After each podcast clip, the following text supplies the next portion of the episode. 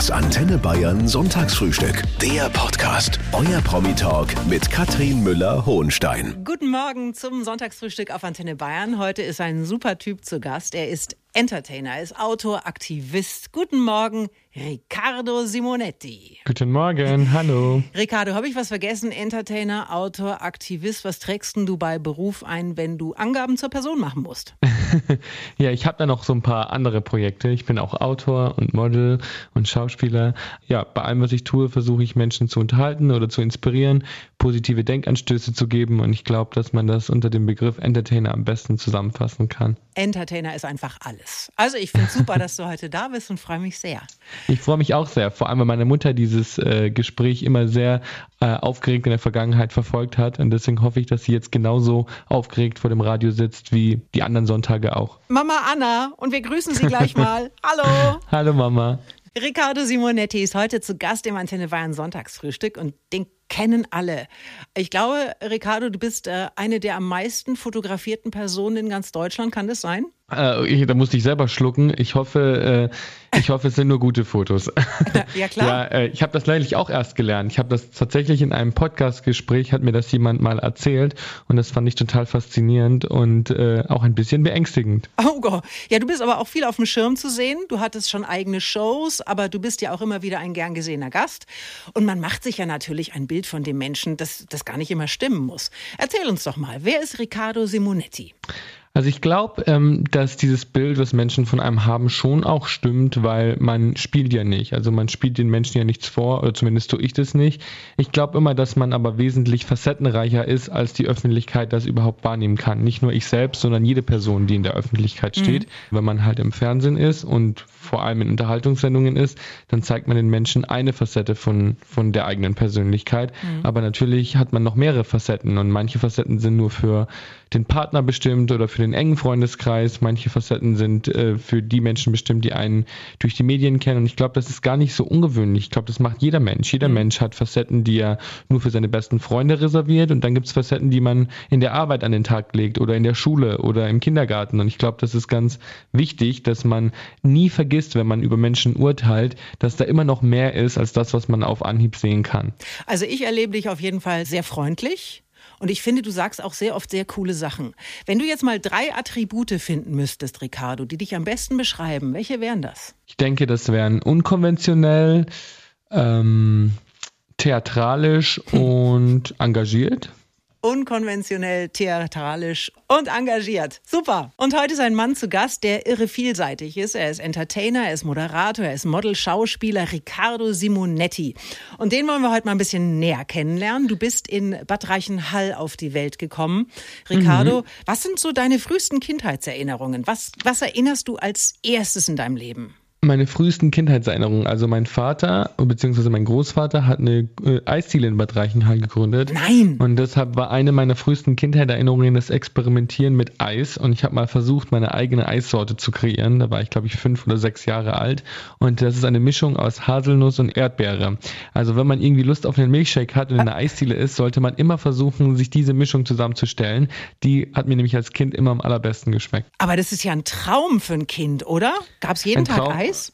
Ein Traum für ein Kind und ein Schrecken für jeden Menschen, der laktoseintolerant ist, so wie ich. Oh nein! Aber das habe ich damals noch nicht so äh, noch nicht so gemerkt. Aber ich habe natürlich jeden Tag Eis gegessen. Das äh, hat dazugehört und es ist auch irgendwie so ein Grundnahrungsmittel geworden. Bin nie satt geworden, wenn es um Eis geht. Wie sah denn eure kleine Familie damals aus? Du hast eine Schwester, ne? Alessia? Genau, ich habe eine Schwester, eine Mutter und einen Vater und ähm, ich bin aber bei meiner Mutter aufgewachsen, zusammen mit meiner Schwester und äh, es war immer so ein bisschen hin und her pendeln zwischen Italien und Bayern. Mhm. Die Sommer habe ich zum Beispiel äh, in Süditalien verbracht bei meiner Großmutter, den Rest des Jahres in Bayern, in den Bergen. Sag mal, wie lang war dieses Leben völlig unbeschwert und schön? Boah, also ich glaube, mein Leben war nie wirklich unbeschwert, weil ich immer so ein unkonventioneller Junge war. Ich war ein Junge, der gern mit Puppen gespielt hat und mit Dingen gespielt hat, die viele Menschen als vermeintlich für Mädchen eingestuft haben, was natürlich nicht stimmt, aber was damals so gesagt wurde.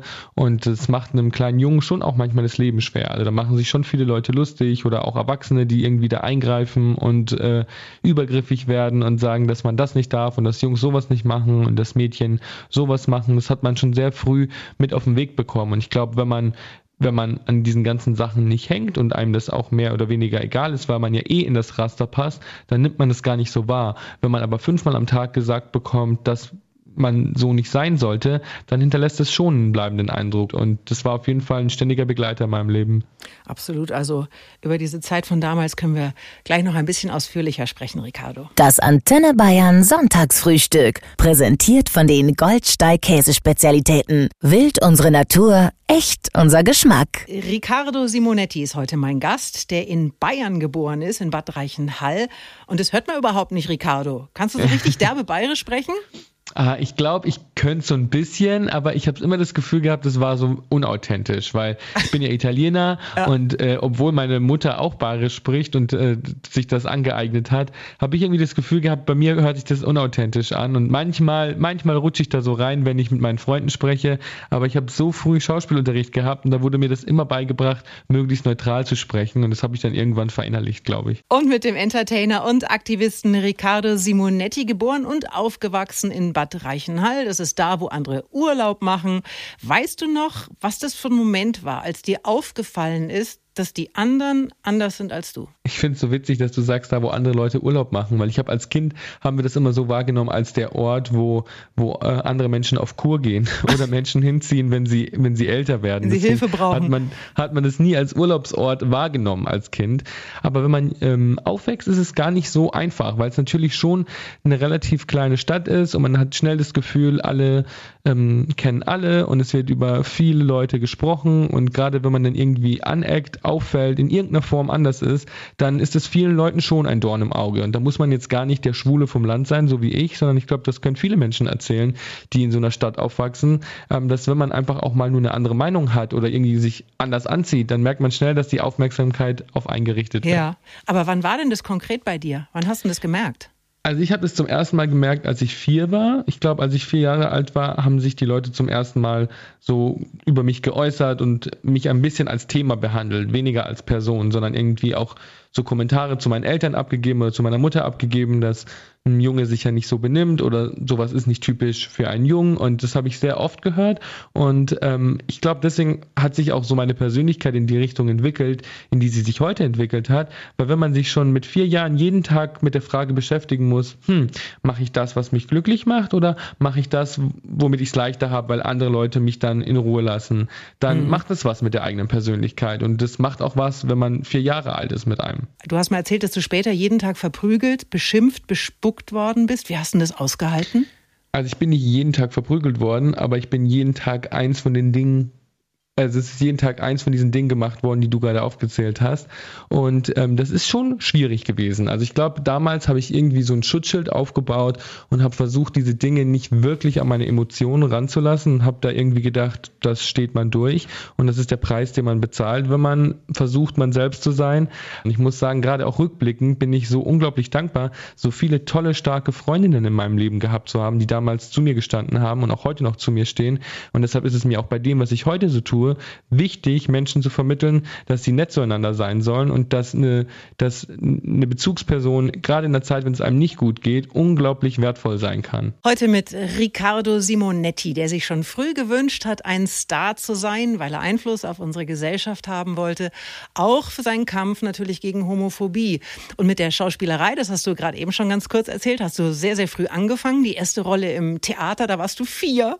Mhm. War das im Kindergarten? Was war denn das für ein Stück? Das war im Kindergarten und ich habe einen Holzfäller gespielt, das weiß ich noch. Und ich war damals schon ein bisschen irritiert, weil mein Kostüm mir überhaupt nicht gepasst hat. Ich hatte einen Hut an, der viel zu groß war und ein riesiges weißes Hemd und habe mich in dieser Rolle nicht so wohl gefühlt, aber ich habe es trotzdem gefühlt und mein Bestes auf der Bühne gegeben. Ein Holzfäller. Aber das ja. ging ja weiter. Du warst später auch am Salzburger Landestheater. Das ist äh, ein, ein, ein großes Theater. Die haben ein Jugendensemble.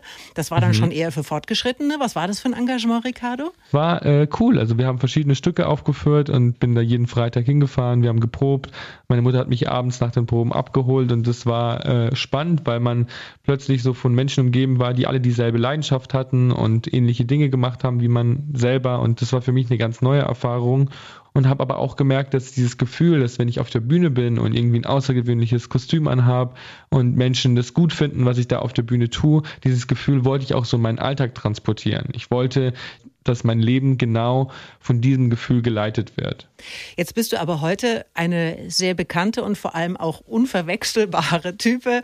Lange Haare, immer super gestylt, glitzernde Outfits. Könnte man dich im Film noch als unscheinbares Mauerblümchen oder den Bösewicht besetzen? Also ich weiß ja gar nicht, ob ich ein unscheinbares Mauerblümchen spielen wollen würde. So. Also vielleicht gibt es da ja auch andere Charaktere, die ich irgendwie passender fände. Ähm, ich glaube, das war auch ein Grund, warum ich so eine lange Pause gemacht habe. Also ich habe mit 19 aufgehört zu Schauspielern und jetzt bin ich 29, also ich habe zehn Jahre lang Pause gemacht und es lag einfach daran, dass mir immer nur Rollen angeboten wurden, die irgendwelche schwulen Stereotype dargestellt haben. Aber jetzt habe ich gerade so wieder angefangen, schauspielerische Projekte zu machen und habe gerade äh, einen Notarzt gespielt in einer Serie, Notruf Hafenkanal kannte. Und das war für mich total spannend, weil ich diese Anfrage bekommen habe und die Sexualität von dem Charakter hat überhaupt keine Rolle gespielt. Ich sah ganz anders aus. Ich habe eine Uniform getragen und einen Dutt gehabt und es war schön, auch mal in eine andere Lebensrealität einzutauchen. Aber ich finde es auch gut, dass ich gar nicht jede Rolle spielen könnte. Also ich finde es auch in Ordnung, dass ich jetzt nicht den Schwiegermutter-Liebling von nebenan spielen müsste. Also ich glaube, da gibt es auch trotzdem noch genügend interessante, interessantere Charaktere, die ich optisch vielleicht verkörpern könnte. Und heute mit dem Entertainer Riccardo Simonetti. Riccardo, du hast ein Tattoo auf deinem linken Oberarm hinten. Ich habe ein Foto gesehen und ich konnte das nicht lesen. Das macht mich verrückt. Kannst du mal eben gucken, was steht denn da? Auf meinem linken Oberarm. Ich ja. habe zwei, auf meinem rechten, auf meinem linken. Auf meinem linken, ich lese, ich muss selber nachgucken. Gott sei Dank habe ich ein ärmelloses Oberteil an. Da steht I am fucking crazy, but I am free. Das ist aus einem Song von Lana Del Rey. Right heißt er. Heute mit dem Entertainer und Aktivisten Riccardo Simonetti und über deine ja doch recht schwierige Zeit als Jugendlicher in der bayerischen Provinz haben wir eben schon ganz kurz gesprochen. Nach dem Abitur, Riccardo, hast du dann Bad Reichenhall verlassen. Du bist erst nach München gezogen.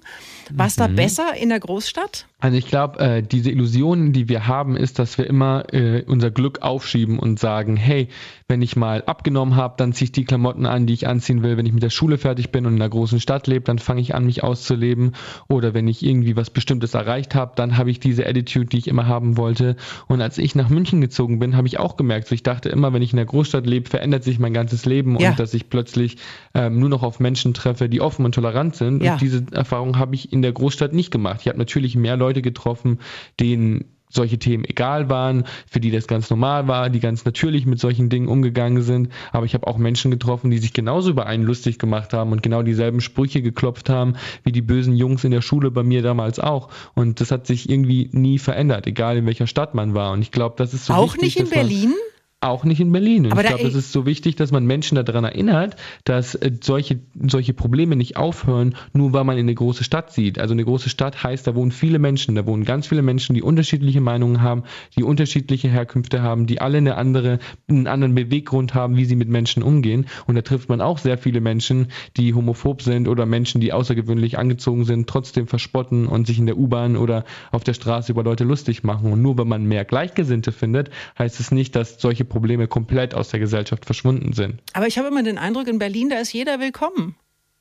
Ja, also das ist ja auch so, dass jeder willkommen ist, aber es gibt ja nicht diesen einen Bürgermeister von Berlin, der am Tor steht und jeden Menschen willkommen heißt, sondern es ist ja immer ein Zusammenleben und wenn mhm. man dann auf der Straße ist, dann trifft man ja viele Menschen und es gibt viele Menschen, die, die sehr offen und tolerant sind und gerade deshalb auch die Nähe zu Berlin suchen, aber es gibt auch Menschen, die natürlich ein Problem mit bestimmten Dingen haben und die gibt's in Berlin genauso wie in jeder anderen Stadt auch. Wir müssen über deine Mama sprechen, Anna Simonetti. Mit der hast du das Buch Buch geschrieben, Mama, ich bin schwul. Und mhm. dann wart ihr zusammen in Talkshows und ey, hey, was ist denn das für eine coole Frau? Die ist jetzt allerdings gar nicht so gerne in der Öffentlichkeit. Trotzdem hat das Buch die Spiegel-Bestsellerliste gestürmt. Das ist eure Geschichte, ein sehr persönliches Buch und es handelt davon, was es für die Eltern-Kind-Beziehung bedeutet, wenn das Kind von den Erwartungen der Eltern abweicht. Was mhm. hatten denn deine Eltern, was hatte deine Mama für eine Erwartungshaltung an dich? Also zum ersten, meine Mama, wie du schon gesagt hast, ist eine eher medienscheue Person und es war wirklich so ein gemeinsames Projekt, das wir gestartet haben, weil wir dachten, das kann uns beiden helfen. Und meine Mama kommt eben aus einem konservativen Umfeld. Meine Großeltern kommen aus Süditalien, sind eher katholisch geprägt, eher konservativ und das hat natürlich meine Mutter auch eingefärbt. Und ich glaube, als meine Mutter mit mir schwanger war, hat sie so erwartet, dass sie so einen kleinen ähm, Italiener bekommt, der gerne Fußball spielt und mit dem sie Formel 1 gucken kann und der all diese Dinge macht, ähm, die, die sie vielleicht äh, als Kind nicht äh, ausleben konnte, weil sie zum Beispiel ein Mädchen war und weil ähm, meine Großeltern sehr streng mit ihr als Tochter waren. Und da bin ich gekommen.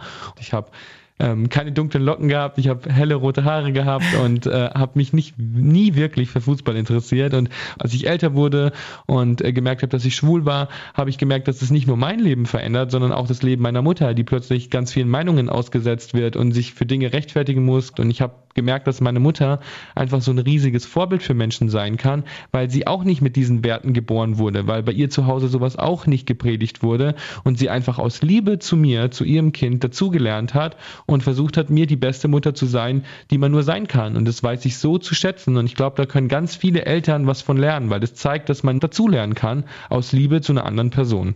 Hat es an deinem Verhältnis zu deiner Mutter nochmal was verändert? Ja, doch, es hat auf jeden Fall was verändert, weil man wesentlich mehr Einblick und Verständnis in, in, in den Kopf der anderen Person hat. Man versteht auch, dass die eigenen Eltern nicht nur diese perfekten Fabelwesen sind. Und wenn man dann so versteht, dass die Eltern auch und die Kinder ihre eigenen Eltern sind, dann erklärt es einiges. Heute mit Riccardo Simonetti, eine schillernde Persönlichkeit, Model, Entertainer, Aktivist. Und du bist in Bad Reichenhall auf eine katholische Schule gegangen, warst früher auch Ministrant. Bist du noch in der mhm. Kirche? Nee, ich bin äh, natürlich nicht mehr in der Kirche. Also ich bin äh, in Berchtesgaden auf eine katholische Privatschule ge gegangen, aber ich bin nicht mehr in der Kirche, weil ähm, ich das als schwuler Mann nicht mehr mit meinen Werten vereinbaren kann. Und mit einem Mann, der aus den Medien nicht mehr wegzudenken ist, egal ob auf Social Media oder auch im Fernsehen, Riccardo Simonetti. Und man weiß relativ viel von dir, auch, dass du einen Freund hast, der Steven heißt. Das ja, war's genau. dann aber auch. Ja. Also, der kann mit der Öffentlichkeit nicht viel anfangen. Wie macht man das dann, wenn der eine quasi ein komplett öffentliches Leben führt? War der schon mal auf dem roten Teppich dabei? Nee, gar nicht. Also das war auch gar nicht so schwierig, das zu verstecken, weil es war ja eh Pandemie und die letzten äh, zwei Jahre war relativ wenig los und man konnte irgendwie ganz gut äh, um solche Events drumherum kommen, weil, weil sie nicht stattgefunden haben.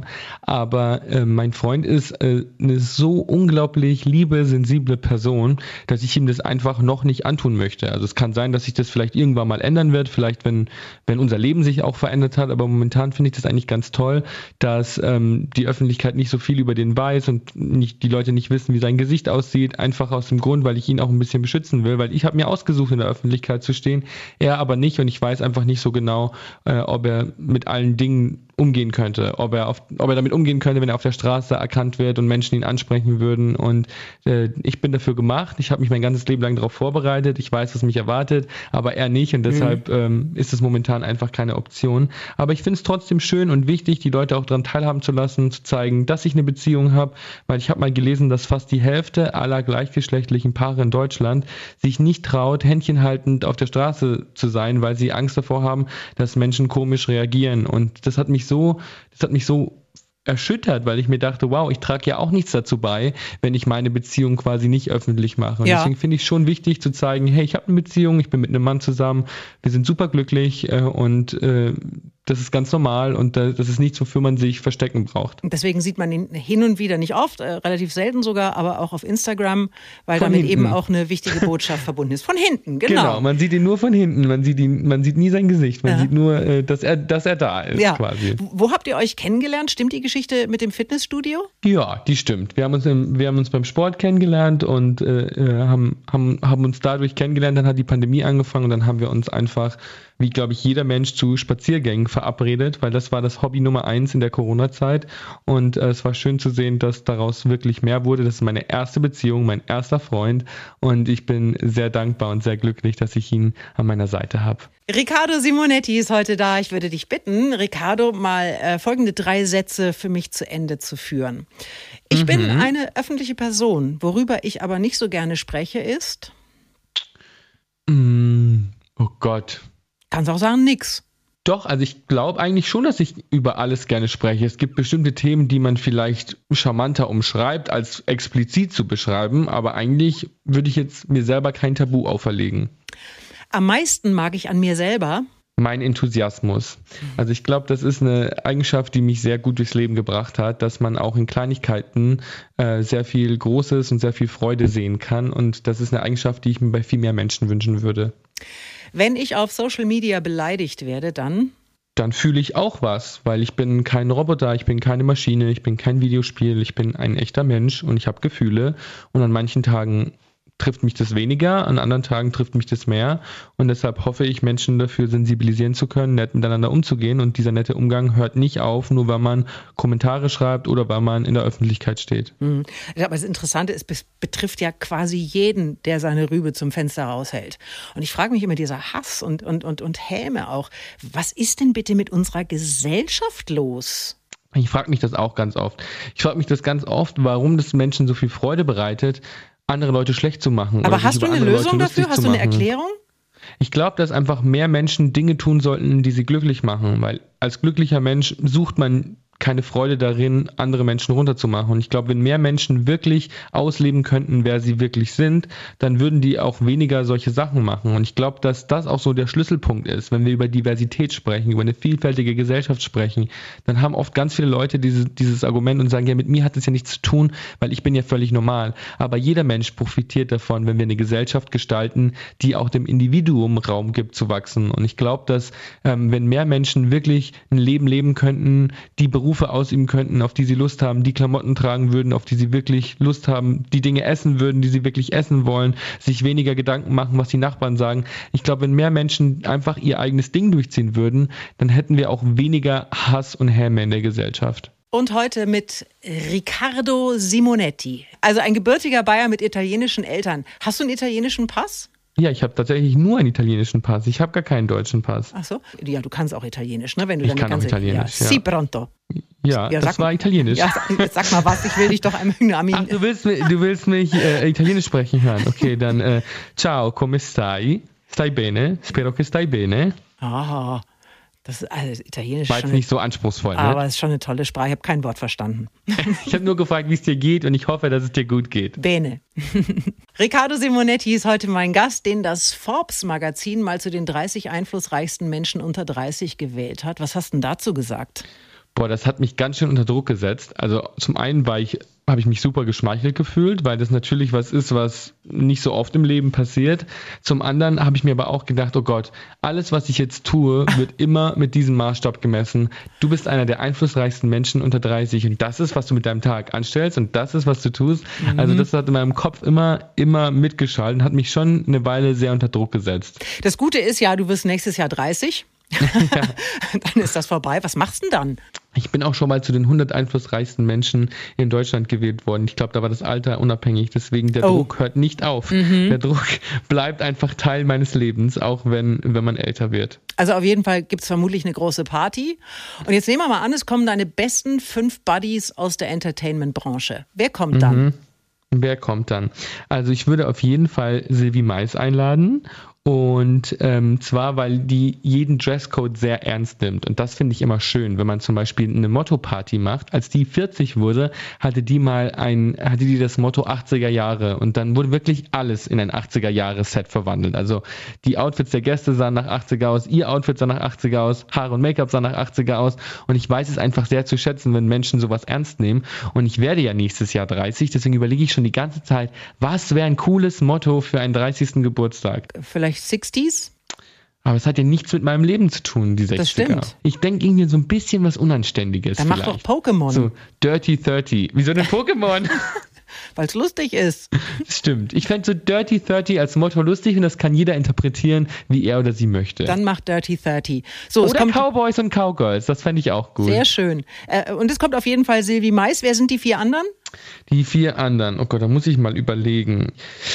Lena Gerke mhm. würde ich einladen, äh, Palina Ruzinski würde ich einladen, mhm. äh, Anke Engelke, mit der ich Anfang des Jahres eine Fernsehsendung gedreht habe, die würde ich auf jeden Fall einladen. Fällt dir auf, dass es bisher nur Frauen sind? Ja, ich bin ein sehr glücklicher Mann, denn ich bin nur von tollen Frauen in meinem Leben umgeben und es war schon immer so und ich glaube, das ist so ein kleines bisschen mein Schicksal, dass ich wirklich äh, immer schon einen Draht zu tollen Frauen in meinem Leben hatte. Meinen heutigen Gast kennt ihr als Aktivisten, als Moderator oder einfach nur, weil er er im Fernsehen ein gern gesehener Gast ist.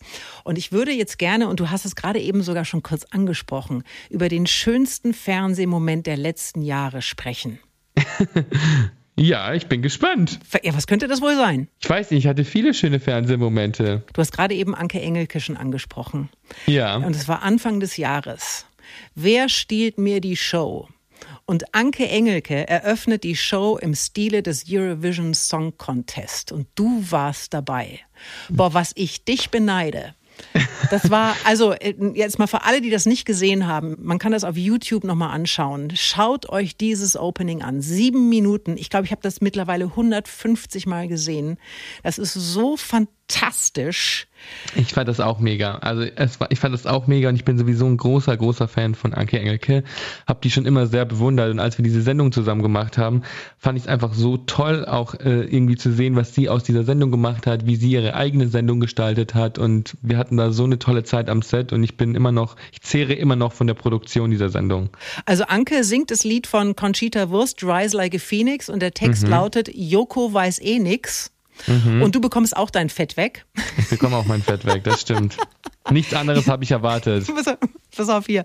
Der Text war, Mark Foster ist ein Blöffer, denkt, die Brille macht ihn schlau. Simonetti ist noch döver, Haare super, Wissen mau. Ja, das hat, das hat die Sendung auf jeden Fall gut beschrieben.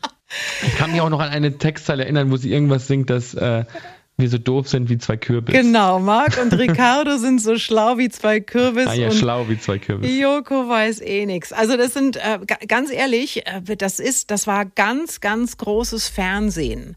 Und jetzt sagt man ja, dass die jungen Menschen von heute äh, überhaupt gar kein Fernsehen mehr schauen. Was schaust denn du noch im Fernsehen an?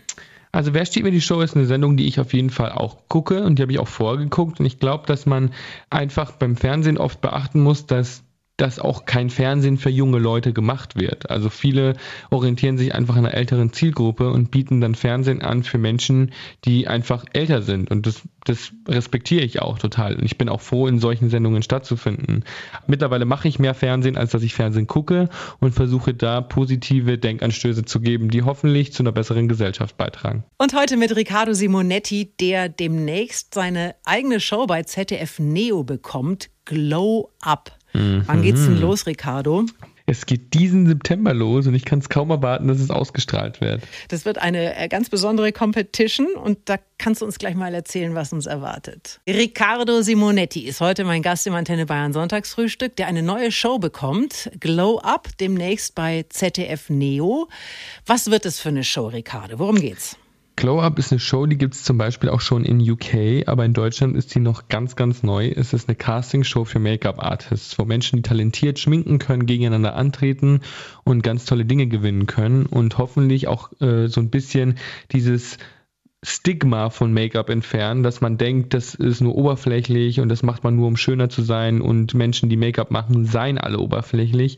Ich glaube, das ist ein großes Vorurteil, das sich in vielen Köpfen festgesetzt hat und ich hoffe, dass diese Castingshow damit aufräumt und zeigt, was für eine Kunstform das ist und wie viel Talent man dafür braucht und wie viel persönliche Emotionen auch hinter sowas stecken und die Beweggründe, die Menschen motivieren, so außergewöhnliche Make-ups zu machen, sind oft sehr tief tiefgehend und ich hoffe, dass diese Sendung das so ein bisschen zeigen kann. Ja, Männer schminken sich immer häufiger. Was würdest du sagen, was gibst du im Monat so für Concealer und Wimperntusche aus? Du gar nichts, weil äh, ich werde von einem Make-up-Artist geschminkt und der hat das glücklicherweise alles. Deswegen gebe ich dafür kein Geld aus. Aber äh, ich verbringe auf jeden Fall sehr viel Zeit damit, auf so einem Stuhl zu sitzen, wo mich jemand fertig macht und mir Strasssteinchen ins Gesicht klebt. Und ich glaube, das ist, ich glaube, das ist sehr erschreckend, wenn man weiß, wie, wie lange sowas dauert, bis man fertig ist. Also ich brauche eine Dreiviertelstunde. Wie lange brauchst du? Ich brauche eine Dreiviertelstunde nur für meine Haare. Also das die müssen, bis die, Ernst. bis die trocken sind, dauert es schon 40 Minuten, die einfach nur trocken zu föhnen, weil ich wirklich sehr viel Haar habe und äh, ich sitze sehr lange auf so einem Stuhl. Deswegen ist meine ganze Woche auch in Haarwäschen unterteilt. Also das ist kein Witz, aber ich plane alles danach, wann ich meine Haare waschen kann. Ich glaube, das können nur Menschen verstehen, die auch Locken haben, wo man nicht mal einfach spontan kurz nass werden kann und dann seine Haare Luft trocknen lassen kann. Ja, also Dreiviertelstunde für die Haare und der Rest, wie lange hockst du da insgesamt? Ja, es kommt darauf an. Wenn ich jetzt ein, normales, neutrales äh, Kamera-Make-up habe, dann nicht so lang. Wenn ich mir jetzt aber irgendwie Perlen oder Strasssteinchen ins Gesicht klebe, dann sitze ich da schon noch mal eine Stunde. Aber man möchte ja auch dem Publikum was bieten. Also man äh, ist ja, äh, man, man möchte ja auch, dass die Menschen was zu gucken haben und dass man ja. Spaß daran hat, wenn man sich so ein Bild anguckt. Ja. Wäre ja auch langweilig, wenn es nicht so wäre. Absolut. Und ihr bietet dem Publikum dann eben was ab September. Ich sag's nochmal, Glow Up, die neue Show mit Riccardo Simonetti, dann bei ZDF Neo. Da bist du auf den Spuren von Jan Böhmermann. Das stimmt. Mit dem habe ich auch schon mal äh, für ZDF Neo gedreht und das war tatsächlich sehr, sehr lustig. So, wir freuen uns jetzt auf das letzte Geheimnis von Riccardo Simonetti. So, bitteschön, was hast du denn noch nie in der Öffentlichkeit erzählt, Riccardo? Ah, ich, ich weiß gar nicht, ob ich ich habe also ich habe neulich erzählt, dass ich mich dass ich mir in die Hose gemacht habe. Deswegen weiß ich nicht, wie viele Geheimnisse ihr noch hören wollt. Also ich glaube, noch intimer geht's ja kaum, aber eine Sache, die ich tatsächlich nicht so oft erzählt habe oder die ich glaube ich noch nie erzählt habe, ist, dass ich sehr sehr sehr schlecht bin in handwerklichen Sachen und es fällt mir nur gerade ein, weil ich gerade umziehe und ähm, ich habe in meiner Wohnung nichts selbst gemacht. Ich habe keine Wand selber gestrichen, ich habe kein Möbelstück selber aufgebaut. Ich habe einfach nur eine Spiegelwand mit so Spiegelfliesen aufgeklebt und es ist das einzige, was in meiner Wohnung komplett fehlerhaft ist. Ständig fällt irgendeine Fliese runter, ständig zerbricht eine, ständig ist irgendwas mit diesen Fliesen und ich habe so viele Probleme damit und das ist das Einzige, was ich alleine in meiner Wohnung gemacht habe. Und das ist auch der Grund, warum das das Letzte gewesen sein wird, was ich selber gemacht habe. Du kriegst keinen Nagel in die Wand? Ja, doch, aber also ein Nagel in die Wand finde ich ist jetzt nicht so wirklich was Handwerkliches. Ich würde jetzt mal sagen, ein Möbelstück. Aber ich kriege zum Beispiel keinen Ikea-Schrank zusammengebaut. Also das äh, macht meine Mutter leidenschaftlich gerne, ich selber kriege das nicht hin. Kriegst du das hin? Ja, klar. Das eben unter, unter größtem Fluchen natürlich. Ich mache wahnsinnig gerne handwerkliche Dinge. Ich kann aber auch alles. Ich kann auch, yes. äh, ich kann auch Estrich legen. Echt? Ich kann, ja, natürlich. Habe ich alles ja. schon gemacht. Dann komm bitte zu mir. Ich habe da noch so eine Wand, die unbedingt tapeziert werden müsste. Man tapeziert doch keine dran. Wand mehr, oder? Macht man das? Doch, natürlich. Ja? Tapete ist doch mega cool. Ja, wenn es eine coole Tapete, dann hast du recht, ja. Nee, aber also ähm, kann andere Dinge nicht, die du kannst. Deswegen, das ist ja das Schöne ja, ähm, coole Sachen sagen. Du hast echt eine Botschaft und das ähm, machst du super. Und Dankeschön. ich möchte unbedingt noch sagen, dass es auch noch eine Initiative von dir gibt, die ich ganz dufte finde und da kann man auf deiner Homepage auch mal nachlesen. Unter riccardosimonetti.com, ähm, da steht mehr dazu, das habe ich jetzt gar nicht mehr ansprechen können, aber das war mir wichtig, weil ich das cool finde. Dankeschön, so, das freut mich. Ricardo, es war mir eine große Freude. Vielen, vielen herzlichen Dank. Wir grüßen nochmal zum Schluss äh, die Mama Anna. die in Bad Reichenhall tapfer zugehört hat und der wir einen schönen Sonntag wünschen, gell? Euch auch einen schönen Sonntag noch. Danke, dass Mach's, ich hier sein durfte. Aber sehr, sehr gerne. Mach's gut, mein Lieber. Tschüss. Ciao, Ricardo. Das Antenne Bayern Sonntagsfrühstück. Der Podcast. Jede Woche neu. Jetzt abonnieren oder folgen für mehr spannende Gäste und entspannte Gespräche mit Katrin Müller-Hohenstein.